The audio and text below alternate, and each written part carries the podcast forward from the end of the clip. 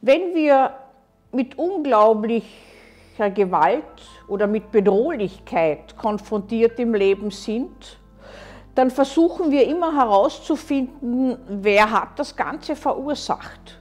Und da gibt es dann eine Tendenz bei Menschen, dass sie alles, was sie wahrnehmen, in Gut und Böse einteilen und dazwischen die Grauzone frei bleibt. Wir nennen es Spaltung.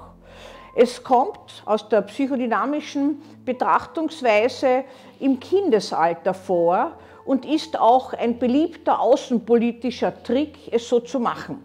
Man hält nämlich innenpolitisch alles im Lot, wenn man den Feind außen positioniert. Und man hat gleichzeitig auch eine Legitimation. Aber wenn wir uns fragen, wie wir denken zum Beispiel, wer ist denn gut und wer ist denn böse, so und die Medien auch noch mit hineinnehmen, dann ist der Tenor derzeit weltweit, es gibt einen Bösen und es gibt einen Helden. Den Helden, den magischen Helfer, der ausharrt in der Stadt, die schon umlagert wird, die belagert wird, die umzingelt wird. Er ist derjenige, der gewissermaßen die Menschen rettet und er ist ein Vorbild, er wird ein Held sein oder als Märtyrer sterben, er wird in die Geschichte eingehen. Der andere, der Invasor, wird auch in die Geschichte eingehen, der seine, äh, seinen ewig langen Konvoi in das Land schickt, um es zu annektieren. Eigentlich eine Vergewaltigung, klassischerweise, nicht?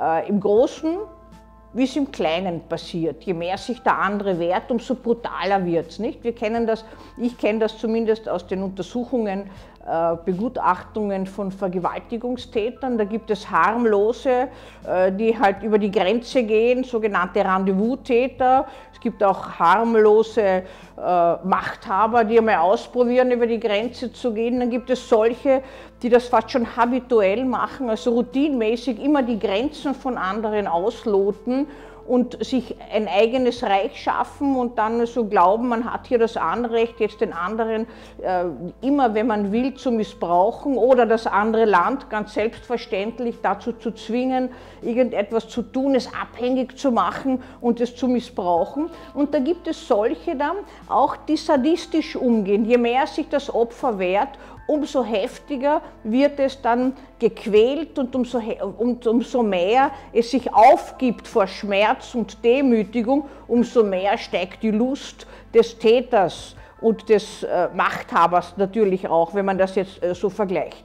Aber trotzdem müssen wir vorsichtig sein, dass wir nicht diese äh, Spaltung total übernehmen. Ein, eins, einer ist gut, ein magischer Helfer und einer ist ein böser Tyrann, der alles kaputt macht.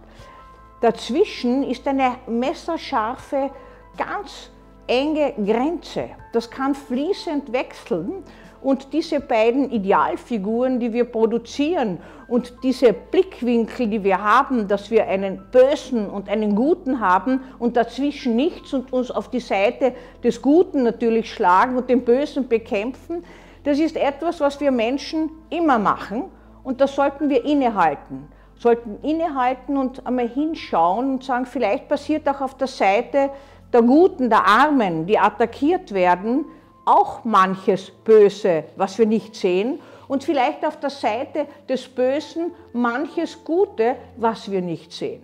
So wie es in Familien diese Aufspaltung gibt, besonders nach Trennung, ist immer einer dann der Böse, wenn die Eltern sich nicht verstehen und gewissermaßen über die Kinder das agieren und sich gegenseitig niedermachen und einer der Gute. Und dieses Bild zementiert sich in den Kindern ein, sodass sie manchmal unreflektiert die Position bei dem, von demjenigen übernehmen, von dem sie ständig busseriert werden oder bei dem sie leben. Also das heißt, diese extremisierte Sicht, diese Spaltung in Gut und Böse ist etwas ganz Menschliches.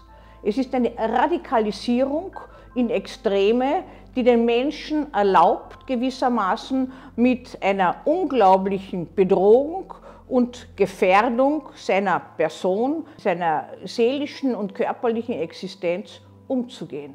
Aber sie ist eine selbst geschaffene. In jedem Guten ist etwas Böses und in jedem Bösen etwas Gutes.